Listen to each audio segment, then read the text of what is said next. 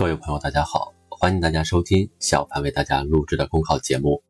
节目文字版下载，请关注微信公众号，跟着评论学申论。本期话题为：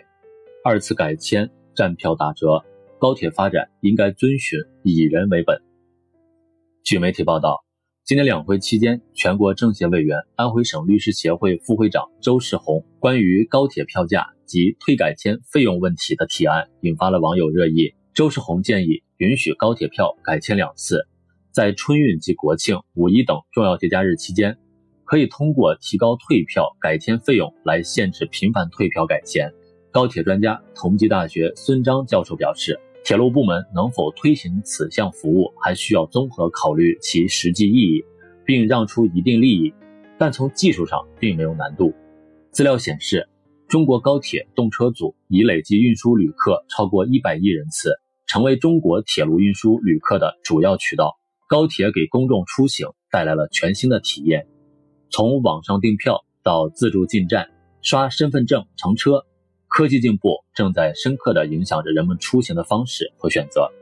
相比之下，铁路部门的一项规定仍显得过于传统。与普通火车票一样，高铁票改签只有一次机会。按此规定，高铁票不能二次改签。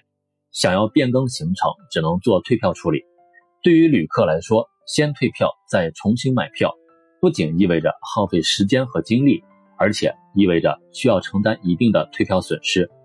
虽然退票手续费已有所下降，但以高铁票的票面价值来看，即使以最低百分之五的收费标准收取退票费，依然是一个不小的数字。更为重要的是，铁路部门未公布过退票费的总额和去向。对于铁路部门来说，允许高铁票二次改签没有任何技术障碍。既然可以允许一次改签，为什么不能接受二次改签？铁路部门做此规定，无外乎两个方面考虑：首先，担心有人浪费车票资源，这样的担忧其实大可不必，因为热门车次车票很快可以二次销售；至于冷门车次，更是不必担心资源浪费。其次，虽然车票二次改签能带给旅客便利，但对铁路部门来说，不免意味着一种额外的付出。诚如孙章教授所言，高铁票能否实现二次改签，关键在于铁路部门是否愿意让出一定利益。实际上，火车票百分之二十的退票费也曾经饱受争议。正是因为舆论的持续关注，铁路部门推出了阶梯退票费规定，并由此赢得了舆论和市场的好评。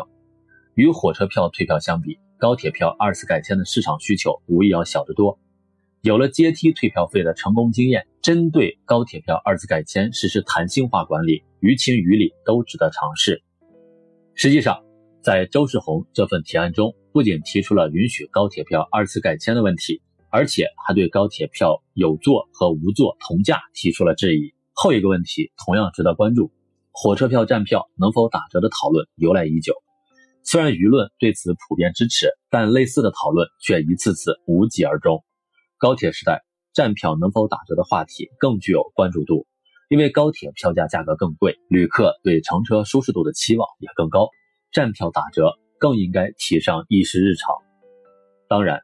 任何规则的改变都不是一蹴而就的，在进行有益尝试的同时，铁路部门也要充分考虑到铁路的运营情况，以免造成不必要的损失，同时也要防止黄牛钻空子。无论是高铁票二次改签，还是站票打折，有此需求的都只是少数人。然而，所谓人性化管理，正是体现对每一个人无微不至的关怀和照顾。